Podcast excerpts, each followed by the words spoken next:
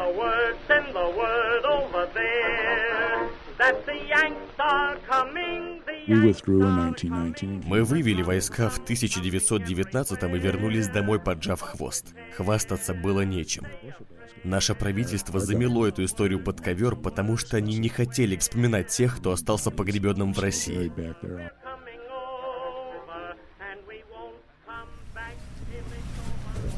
Смотри-ка, кладбище-то уже рядом. Конечно, я тебе говорила. Меня зовут. Наталья Голышева. И это документальный аудиосериал «Белый север». Я, кстати говоря, очень часто вожу экскурсии ведь сюда. А иностранцы, когда приезжают, у них всегда в программе посещение кладбища. Имеешь в виду британцы? Не только и американцы, норвежцы, все круизные эти суда.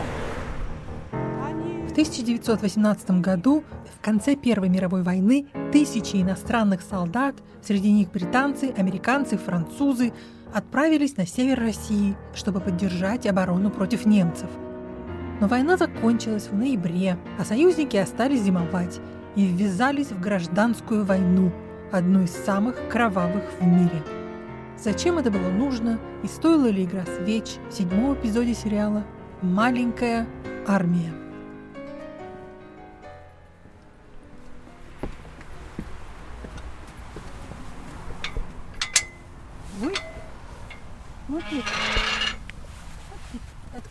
Смотри-ка. да, и подстрижена трава. Слушай, а интересно, вот да, так посмотришь, все в принципе такое заросшее, а вот именно эта часть кладбища, оно ухоженное.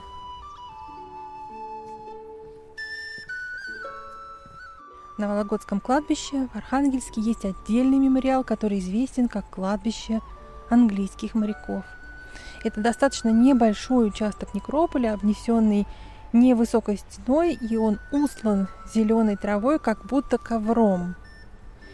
И вот он стал последним пристанищем моряков и солдат Великобритании и ее союзников, погибших здесь, в Архангельской области, в годы Первой, а потом уже Второй мировой войны.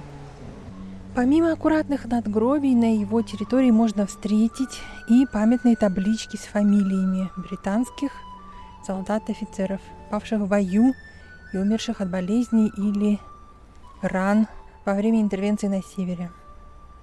Объединяет их то, что места их сохранения неизвестны. О, Смотри, смотри, мам, мам. Да, 919 год. Ну вот это когда они уже уходили. Видишь, капитан Бар, Да, East да. Lancashire Regiment. Вот Я сейчас читаю одну книгу. э, Эндрю Сютер был э, корреспондентом газеты The Times в Ага. Архангельске здесь, в то время. И он писал про этого капитана Бара. Он его лично знал писал, какой он был славный малый. Надо же, а? Я хочу сказать, что многие из них просто заболели испанкой. В 18 году мир накрыла эпидемия испанки. По разным данным, она поразила до 500 миллионов человек. Большое скопление военных и беженцев во время войны привели к тому, что пандемия скосила сначала Европу, а позже перебросилась в Америку и на отдаленные континенты. В относительно благополучный в этом плане Архангельск испанку завезли американские военные, многие из которых с кораблей попадали прямо в госпиталь, а некоторые сразу на местное кладбище.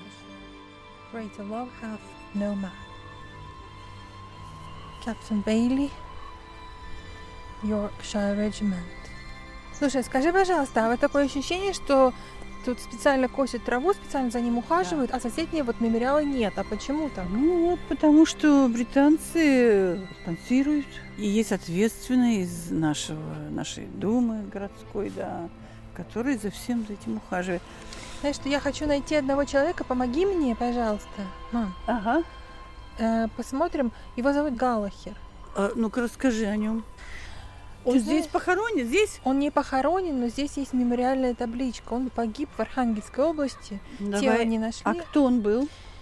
Он был ирландец. У него очень грустная история. My grandfather, whose name was Edward Gallagher, Моего деда звали Эдвард Галлахер. Он прошел с британской армией всю Первую мировую войну. Провел четыре года во Франции на Западном фронте. После окончания войны командование не спешило отпускать ирландцев по домам, потому что политическая ситуация была напряженная.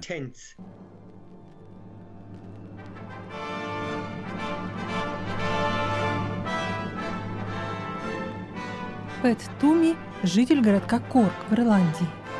Его дед, Эдвард Галлахер, уцелел после четырех лет на фронте и был готов демобилизоваться, но не тут-то было.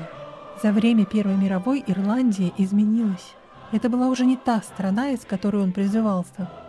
Там шла ожесточенная борьба за независимость от Великобритании, и центральные власти опасались, что солдаты, умеющие обращаться с оружием, по возвращению домой вольются в ряды ирландской освободительной армии и начнут воевать против Британии. В апреле 1919 через шесть месяцев после окончания войны, его все еще не демобилизовали. И тут пошел призыв записываться в Северную Россию. Тем, кто согласится, обещали предоставить двухнедельный отпуск, чтобы повидаться с семьей. Моего деда была жена и четверо детей, которых он не видел больше года. Поэтому он решил отправиться в краткосрочный, как ему казалось, поход в Архангельск, чтобы сначала взять отпуск, а уже через несколько месяцев окончательно воссоединиться с семьей. Но этим надеждам не суждено было сбыться.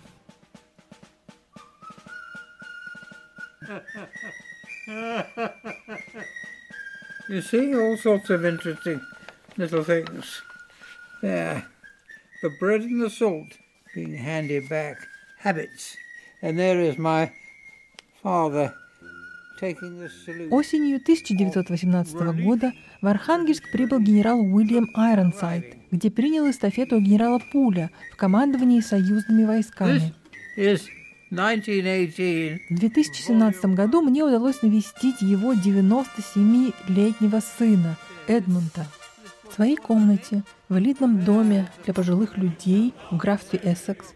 Лорд Айронсайд показал мне массивные фолианты в тяжелых кожаных переплетах, принадлежавшие его My отцу. В течение всей своей военной карьеры генерал Айронсайд аккуратно вел подробные записи, дополняя их фотографиями, рисованными картами и даже сохранил парочку меню, которые подавали офицерам, например, в апреле 19 года. Закуска холодная и горячая. Э, Консоме с пирожками, семга, белый соус, роуст биф, дичь, пломбир, кофе, чай, кофе Неплохо, да? Напомню, вокруг был голод.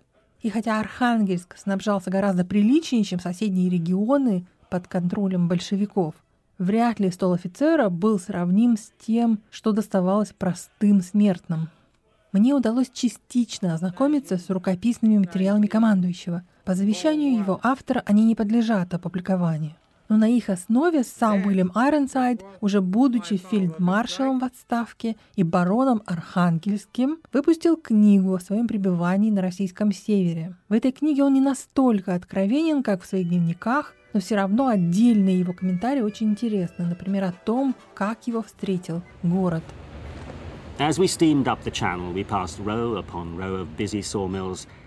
Когда мы проходили через фарватер, мимо проплывали ряды лесозаводов, но одинокие бородачи рабочие даже не смотрели в сторону наших переполненных кораблей. Наши ребята кричали им приветствия, но они встречали нас ледяным молчанием. Не было ни интереса, ни обиды, одна апатия. И вдруг за поворотом реки мы неожиданно увидели купола и четыре башни собора, сияющие в заходящем на запад солнце. Они смотрелись, как будто бы они нависали с верхушек деревьев, зеленые, золотые и белые цвета сливались вместе, производя впечатление незабываемого восточного великолепия.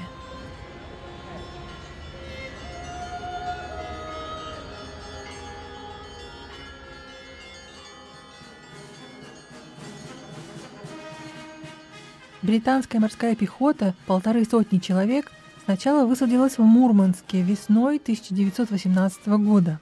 по приглашению местного совета. Но этих сил было недостаточно для обеспечения стратегических интересов союзников. В апреле немцы высадились в Финляндии, и возникла угроза российским арктическим портам, где находились военные склады союзников. Таким образом, в июне 1918 Верховный Совет стран Антанты принимает решение ввести войска в Архангельск. Первыми с Северной России оказались британцы, а в сентябре к ним присоединились американские пехотинцы.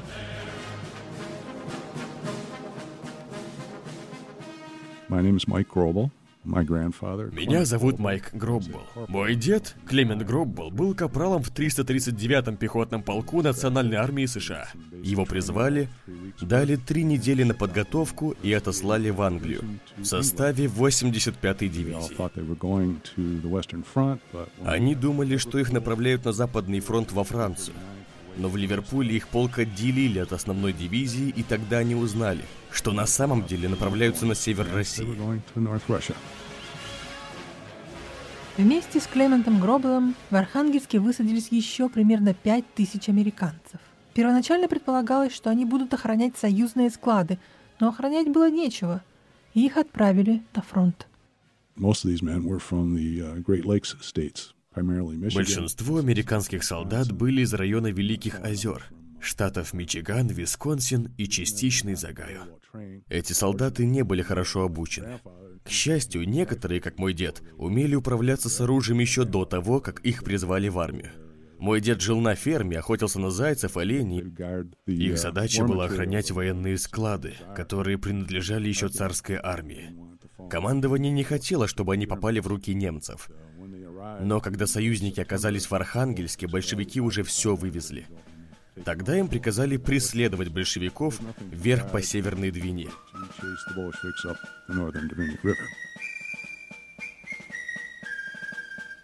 Мне приходилось слышать, что если бы большевики передумали и продолжили сражаться с Германией, то интервенты наверняка бы ушли – но когда 11 ноября 1918 года было подписано соглашение о прекращении военных действий в Первой мировой войне, у союзников уже не было формальных причин оставаться в России. Но вывод войск стал невозможен. К тому моменту они углубились в область на 300 километров и оказались заперты льдом.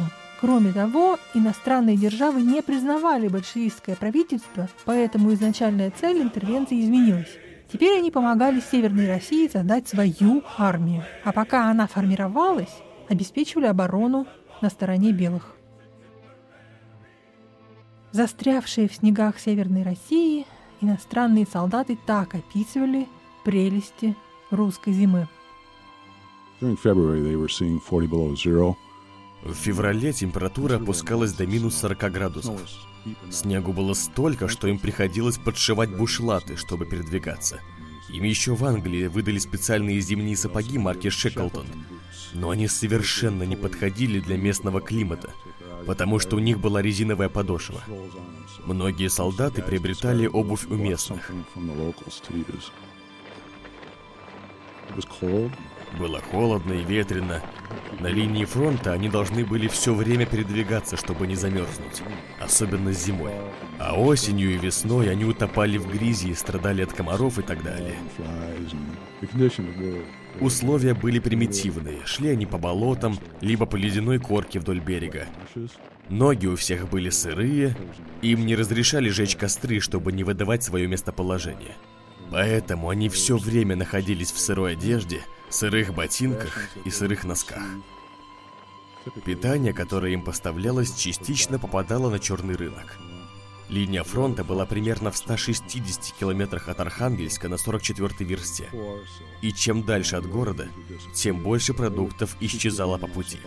Поэтому они охотились на дичь и остальное докупали у местных крестьян – в исторической библиотеке Бентли в американском штате Мичиган и Имперском военном музее в Лондоне хранятся интервью и личные архивы иностранных участников Северной военной кампании. Yes. Did you know anything about Russia or what had been happening there? No, I never knew anything about Russia. I didn't know where Russia was practically. Всех их объединяет одно – непонимание того, что они делают в России. We knew there was a revolution. Uh, I didn't know which way it was taken. It, I thought that it was a revolution with the Russian army and the navy against the Germans and, and things like that. Ирландец Эдвард Галлахер не исключение. Его внук Пэт провел большое исследование, чтобы докопаться до сути. We didn't really know what the war was about. Мы не знали, что это за война. Мне кажется, он и сам не знал.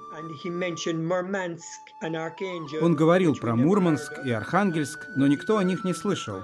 И когда он погиб, моя бабушка так и не узнала, где это. Что он там делал? Зачем там британская армия? Все это было так запутано. Война же закончилась. Мирный договор подписан в ноябре 18-го. Они так радовались, что он выжил. А когда пришла весть, что он погиб в 19 году, никто не понял, почему. И он взял этот отпуск, приехал повидаться со своей семьей и остался здесь навсегда, в Архангельской области. То есть он погиб? Он погиб, он не вернулся. Так. И это так грустно. Ага, как фамилия его? Галахер. Галахер, давай искать. Давай. Вот. Рид, Ричардсон, Ричардсон. Робертс. Мгм.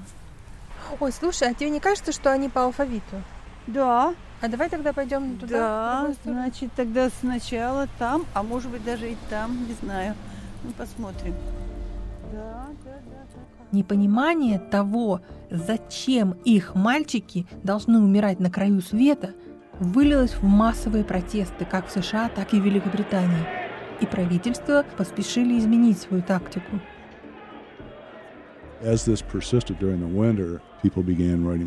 Поскольку военная кампания все продолжалась, зимой люди начали слать возмущенные письма членам Конгресса, редакторам местных газет, спрашивая, почему наши мальчики не возвращаются домой. Мы же не воюем с Россией.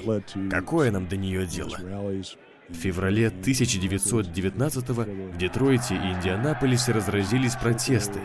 Люди обратились с петициями к президенту и к военному ведомству. И в Вашингтоне обратили внимание. В Сенате состоялись ожесточенные дебаты, и в конце концов военное ведомство выпустило заявление, что войска из Северной России будут выведены, как только будет возможно. This opportunity.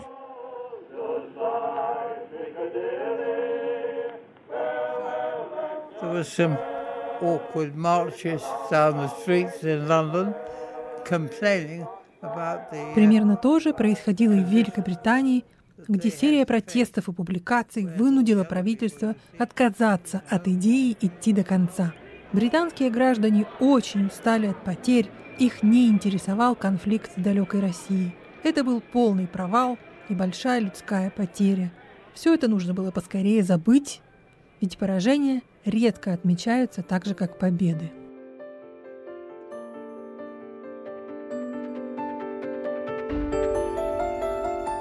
Вы слушаете «Белый север» – документальный аудиосериал об автономной Северной области в период гражданской войны, о людях, бывших по разные стороны баррикад, и о том, что это значит для нас, сегодняшних. Этот подкаст – дело рук Гейзер Медиа, студии производства нарративных программ и генератора историй. Если вам нравится то, что мы делаем, поддержите нас, пройдите по ссылкам на странице подкаста – а если у вас есть личная или семейная история, свяжитесь с нами через форумы на веб-сайте или в социальных сетях.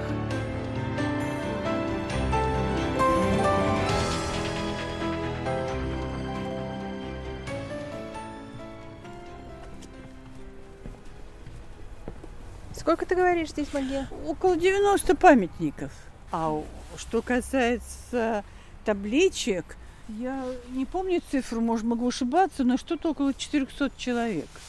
Я хочу сказать, что каждый год сюда приезжает вот э, возлагать венки в день поминовения из э, консульства, да, из э, посольства Великобритании, канадцы приезжают, американцы, ну так они по очереди, да, вот. Нет, но американцы большинство своих-то ведь забрали. И тем не менее, да. Это британское кладбище. Да, так вот, англичане, значит, посол как-то мне сказал, когда он это увидел, говорит, надо, конечно, ехать в Онегу, в Сороку, вот это посмотреть, отдать дань там. И, может быть, даже поставить там какие-то специальные мемориалы. Он говорит, мы только сюда ездим, а в общем-то там люди тоже. Зимой 1919 года на Северном фронте наступил перелом. Красная армия перехватила стратегическую инициативу, несмотря на то, что численное и военное преимущество было на стороне белых. Где вышки стояли, видели, да? Вот там она до сих пор есть, эта деревня. Да. Здесь 19 января самая первая атака и самая, самая успешная, которая была отбита, потому что подокрались ночью незаметно прямо под гору, ну, под их. Часовые прозевали, американские часовые прозевали. Кому не хватало мускулатов, те одели на ватники нижнее белье. А когда убежали, да, был глубокий снег, то есть Наиболее крупным поражением Северной армии стало Шенкурское сражение, когда в результате шестидневного противостояния войска интервентов вынуждены были отступать, бросив все свое тяжелое вооружение.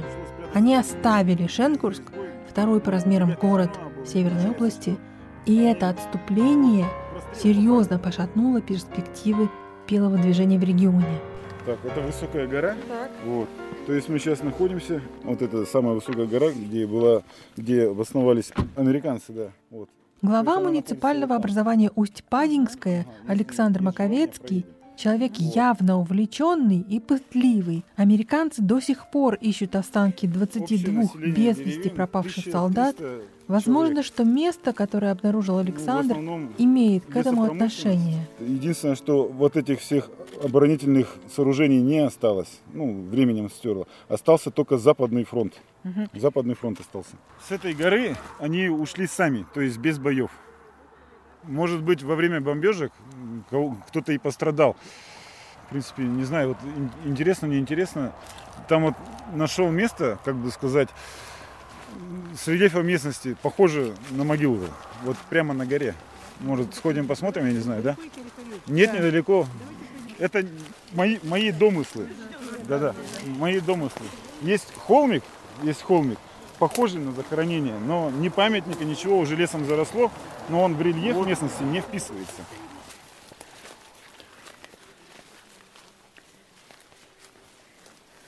Они были с октября месяца и до 20 января, где-то так. Морозы стояли минус 37. Быстрее всего они несли здесь дежурство, а жили они по домам. Вот деревня Нецветаевская, там жили. На низкой горе, деревня Лукьяновская по-старому, там жили. И на самой Испанинге, да, везде жили. То есть не только американцы, но и белогвардейцы. В самом Шенгурске их я как понял, встретили нормально. На Успадинге, ну, кто был не согласен, тот ушел в партизаны. Кто был согласен одеваться некуда, жили. Да? Интервенция привнесла в регион обострение гражданского противостояния. Но еще большую конфронтацию вызвал голод. Районы, которые были под контролем Северной армии, снабжались союзниками, а те, что подчинялись красным, зависели от них. По рассказам, которые до наших времен дошли. Вроде бы даже американцы иногда помогали продуктами голодающим. Несмотря на то, что в целом союзники привозили внушительные запасы еды, до линии фронта она доходила мало. В результате местные крестьяне не привечали беженцев, а воюющие отряды не брали пленных. Их было нечем кормить. На горе стояла церковь, вот ее даже там чуть-чуть видно, там часовенка сейчас стоит, церкви снесли, ага. коммунисты снесли церковь, да, потому что боролись с ними. Вот видите, там вдалеке, вот, там на церкви стоял пулемет, и вот они каждый день перестреливались красные с американцами. Вот это расстояние перестреливались каждый день.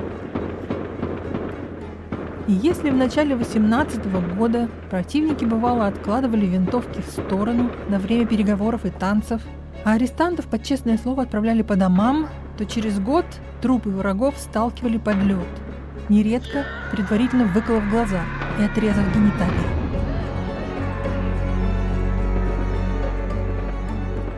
В июле 1919 произошел тревожный кризис.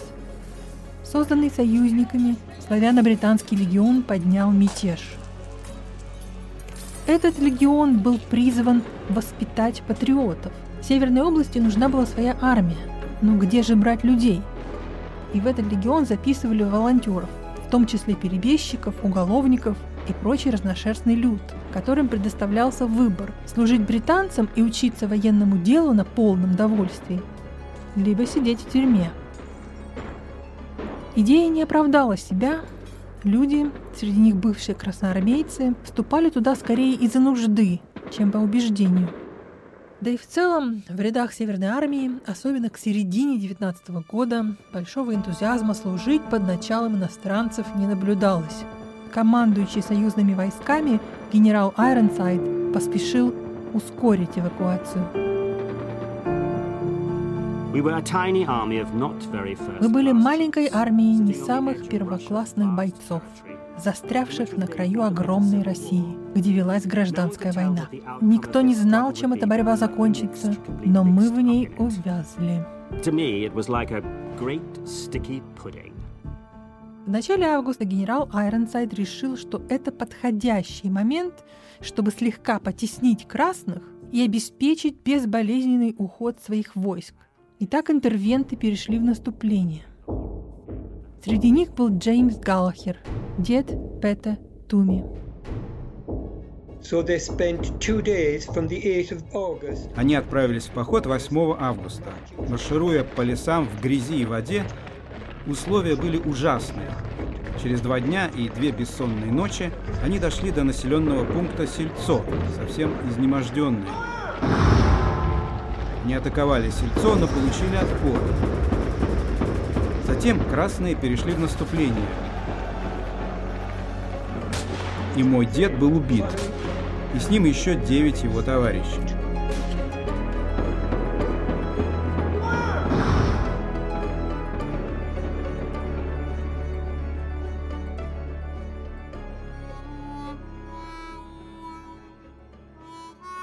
На следующий день моя бабушка получила телеграмму о том, что он пропал без вести 10 августа 1919 года и считается погибшим.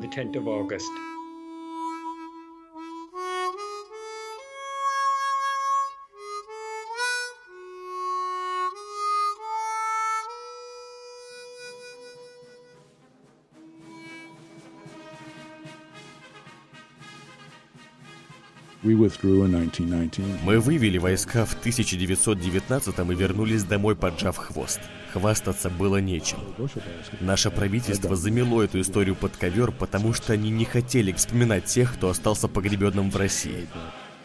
Мы иногда опрометчиво посылаем войска в другие страны, вмешиваясь в их внутренние дела. За время интервенции через Архангельск прошли в общей сложности 43 тысячи иностранных солдат. Несколько лет назад его посетил Майкл Гробл из американского штата Мичиган, чтобы пройти по местам своего деда. В своем родном Мичигане Майкл возглавляет мемориальную ассоциацию «Полярные медведи». Это неофициальное название, которое прикрепилось к участникам Северной военной кампании. В Архангельск он отправился в том числе, чтобы узнать о последствиях интервенции. Он любезно предоставил мне свои записи, на одной из которых он беседует с профессором Северного Арктического университета Татьяной Николаевной Трошиной.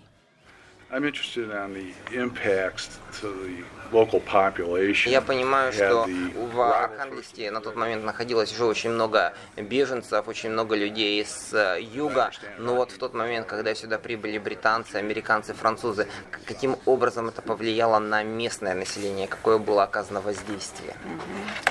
Ну, надо сказать, что американцы, они не были такие воинственные, как сейчас, и в основном воевали не очень хорошо, но э, именно американский Красный Крест обеспечивал детей завтраками и э, да, оказывали помощь э, госпиталям для гражданских русских. И когда покинули Архангельск, все медицинское оборудование, все лекарства – оставили для местного населения. Я думаю, вы видели фотографии из американского архива. Э, американцы с русскими девушками, американцы с детьми. Мы знаем, что было семь браков заключено с русскими девушками. Американцы были не очень воспитанными и не прислушивались к рекомендациям англичан не связываться с русскими проститутками. Поэтому, вы, наверное, знаете, они привезли из России, к сожалению, много венерических болезней. Yes. My father talked about that. Мой папа об этом говорил.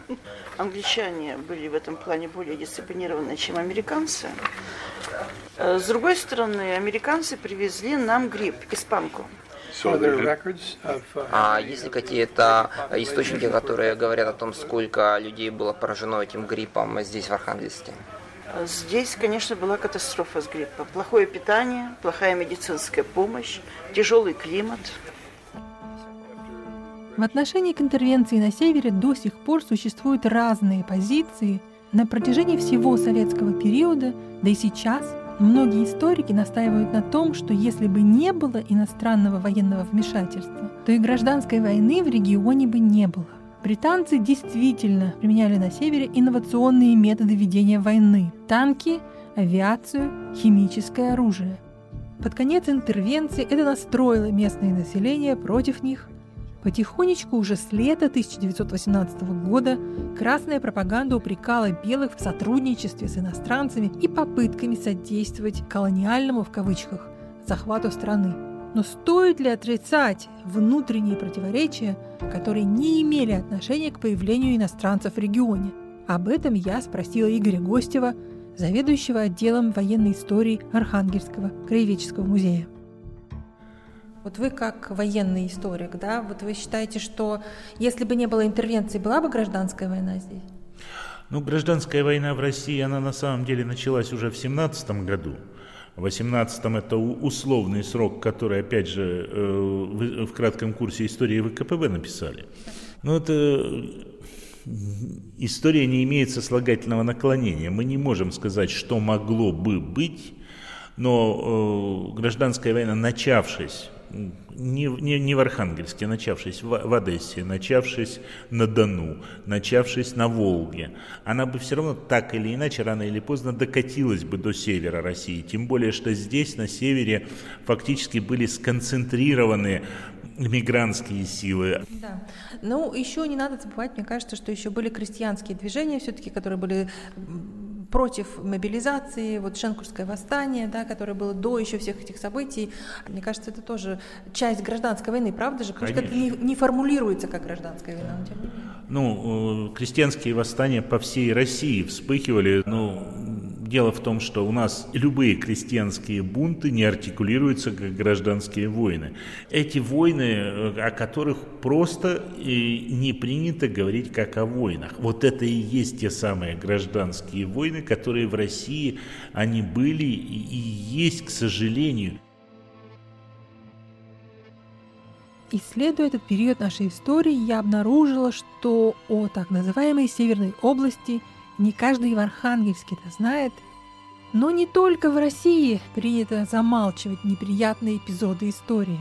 Для западных стран, которые посылали тысячи военных в Россию на исходе Первой мировой войны, эпизод с интервенцией вообще белый лист. Это неудивительно, историю ведь пишут победители, а проигравшие о своем стыдном прошлом предпочитают не вспоминать. Австралиец Дэмиен Райт в течение 20 лет работал над своей книгой «Секретная война Черчилля с Россией» с тех пор, как осознал информационный вакуум –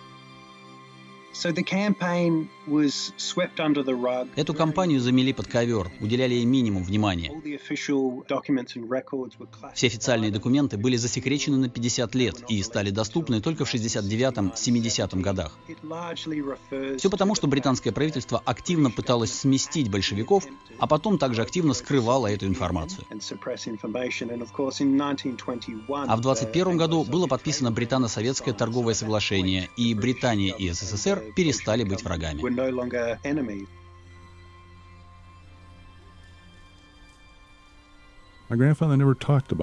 Мой дед никогда не говорил об этом. Он что-то рассказывал своим сыновьям, но мне никогда. Они собирались на встрече ветеранов и обсуждали это все в своем кругу. Клемент Гробл, дед Майка, вернулся домой в родной Мичиган, а ирландец Эдвард Галлахер так и остался лежать в промерзлой архангельской земле. А он кто был? Он был солдат, просто private. А в каком э, роде войск? Я не помню. Место его захоронения неизвестно, но его имя есть на мемориальной табличке на том самом британском кладбище в Архангельске, как будто оторванном от этих мест. Да, могу искать. Эту еле заметную строчку не просто найти. У меня не получилось. Не нашли мы Гаугера. Мне очень жаль. Да. Но главное для Пэта Туми то, что она там есть. И имя его деда не забыто.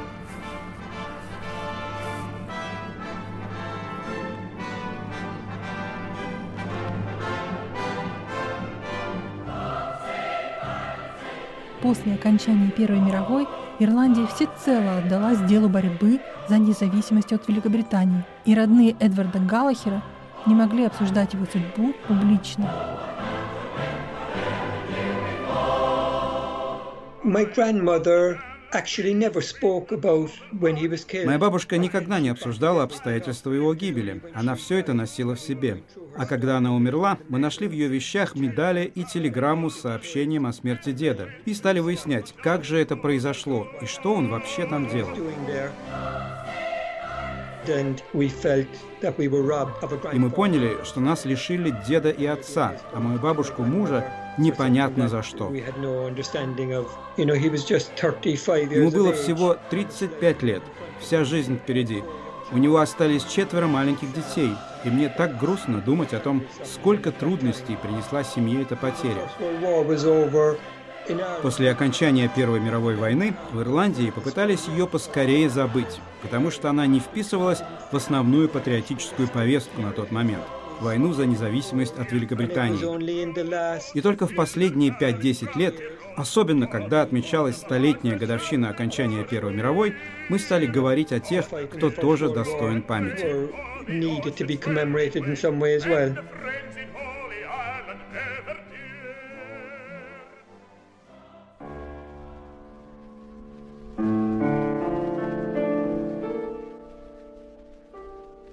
Последний корабль британцев отчалил из Архангельска 27 сентября 1919 года, и Северная область осталась без прикрытия. Эту картину наблюдала девочка 12 лет Евгения Шольц в замужестве Фрейзер, которая много лет спустя описала эту сцену в своей книге «Дом над Двиной». By the autumn of 1919, К осени 1919-го все эти корабли ушли. У них не было повода оставаться. Война закончилась. А что касается противостояния между красными и белыми, их это не интересовало. Я видела, как уплывали корабли. Всегда в районе 8 утра. И я помню, как мой дядя спросил, зачем они вообще приходили? Мы за это заплатим. Так и вышло.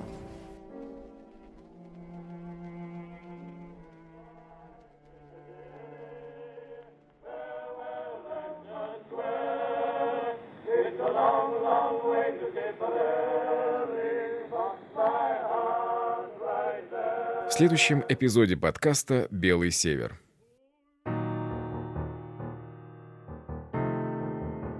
Вот это крест-памятник всем, кто был в этом лагере.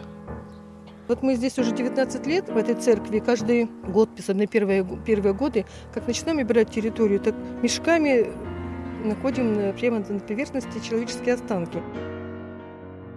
Это был седьмой эпизод документального сериала «Белый север». И я, его автор и продюсер Наталья Голышева. Композитор Константин Глазунов. Анонсы Геннадий Алашеев. Текст озвучили Зигфрид Розенберг, Александр Баранов, Николай Воронин и Анна Кук. В эпизоде звучат патриотические песни из Ирландии, Великобритании и США, преимущественно времен Первой мировой войны. Спасибо, что вы с нами. «Белый север» — сериал о гражданской войне, которая так и не кончилась.